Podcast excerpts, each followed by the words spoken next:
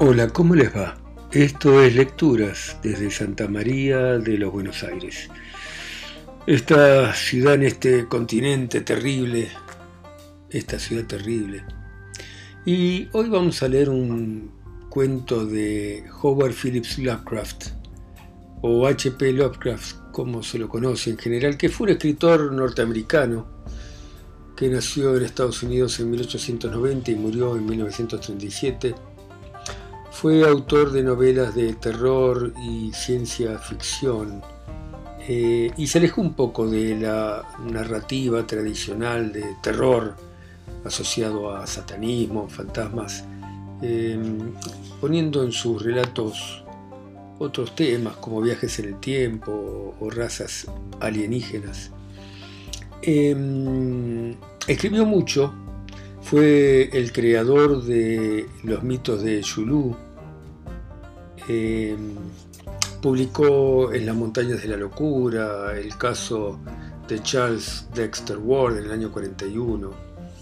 Eh, en vida tuvo bastante poco éxito, a decir verdad, fue apenas reconocido. Y sin embargo su obra ha sido traducida a más de 25 idiomas. Y cuando se habla de horror de ficción, generalmente es considerado el padre de este tipo de literatura. Murió pobre en el año 37 por un cáncer. Eh, y vamos a leer este relato de Lovecraft que se llama Las ratas en las paredes. Y dice así. El 16 de julio de 1923, justo después que el último obrero terminó su tarea, me mudé a Exham Priory. La restauración de la construcción había llevado mucho trabajo, ya que la construcción original, cuando la adquirí, era un montón de ruinas. Pero como se trataba de una mansión donde había vivido mis antepasados, traté de repararla. La casa había estado deshabitada desde épocas de Jacobo I, cuando un drama bastante trágico, espantoso, pero comprensible, cayó sobre el jefe de familia, sus cinco hijos y algunos sirvientes. El tercer hijo, que fue antecesor mío, fue el único sobreviviente de ese desdichado grupo de familia y se tuvo que marchar en medio de un clima de terror y de sospecha.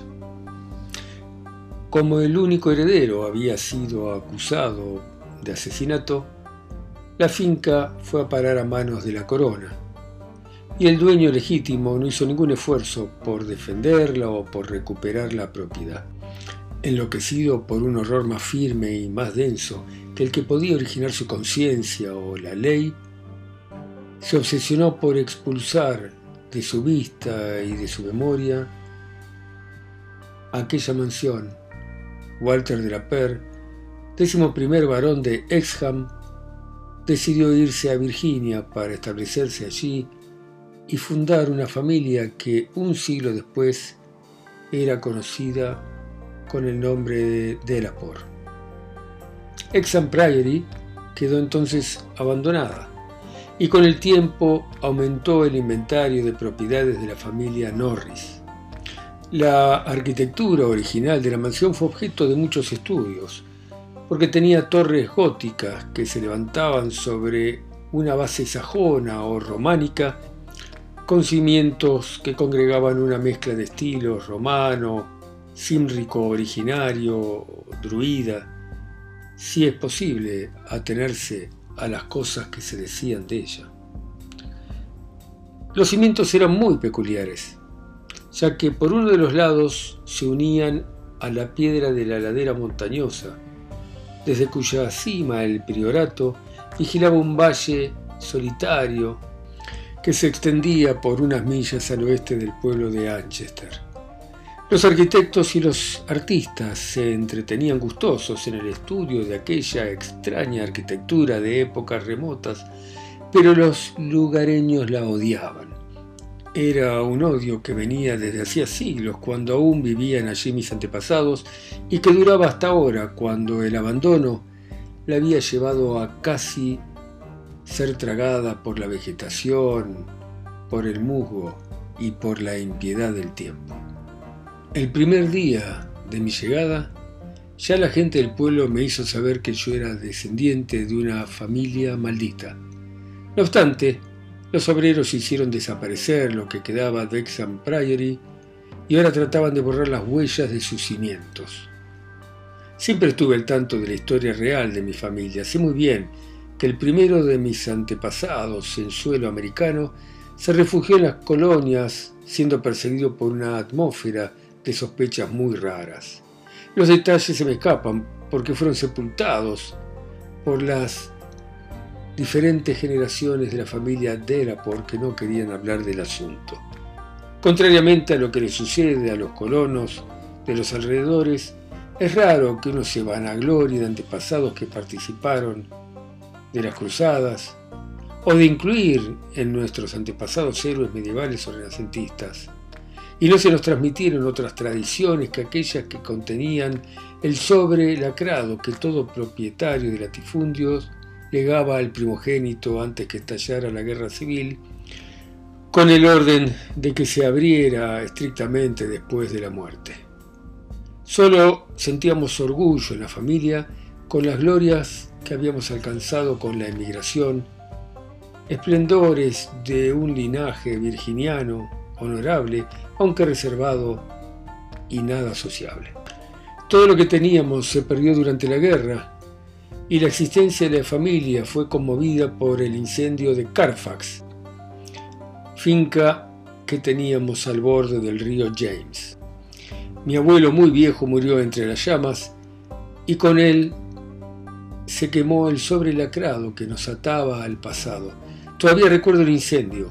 Yo tenía siete años y contemplaba alterado a los soldados federales como gritaban, a las mujeres que se retorcían desválidas y a los negros que rezaban y proferían gritos.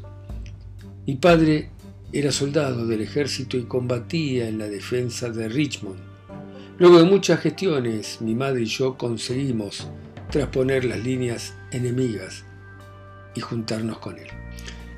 Cuando terminó la guerra nos fuimos al norte, donde había nacido mi madre, y allí crecí, y con el tiempo, como cualquier yanqui que persevera, hice fortuna.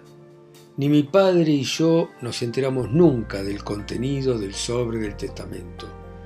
Por mi parte, Atrapado en actividades mercantiles en Massachusetts, perdí el interés en los misterios que ocultaba el árbol genealógico de mi familia. Con mucho alivio habría entregado Exam Priory a los murciélagos, a las telarañas, al musgo y a la vegetación, si hubiese tenido aunque sea una idea mínima de lo que escondían sus muros. Mi padre murió en 1904 y no dejó sobre alguno, ni para mí ni para mi hijo Alfred, que tenía 10 años y era huérfano de madre. Y fue Alfred quien produjo una revolución en la transmisión de la historia familiar. Pese que yo solo había pensado burlonamente y esporádicamente en el tema, cuando fue enviado a Inglaterra en el año 1917 como oficial de la aviación, me escribió constantemente contándome leyendas de nuestros antepasados. Según lo que me contaba, Existían leyendas ancestrales muy viejas acerca de los Delapor, pero sobre todo una bastante siniestra y exótica.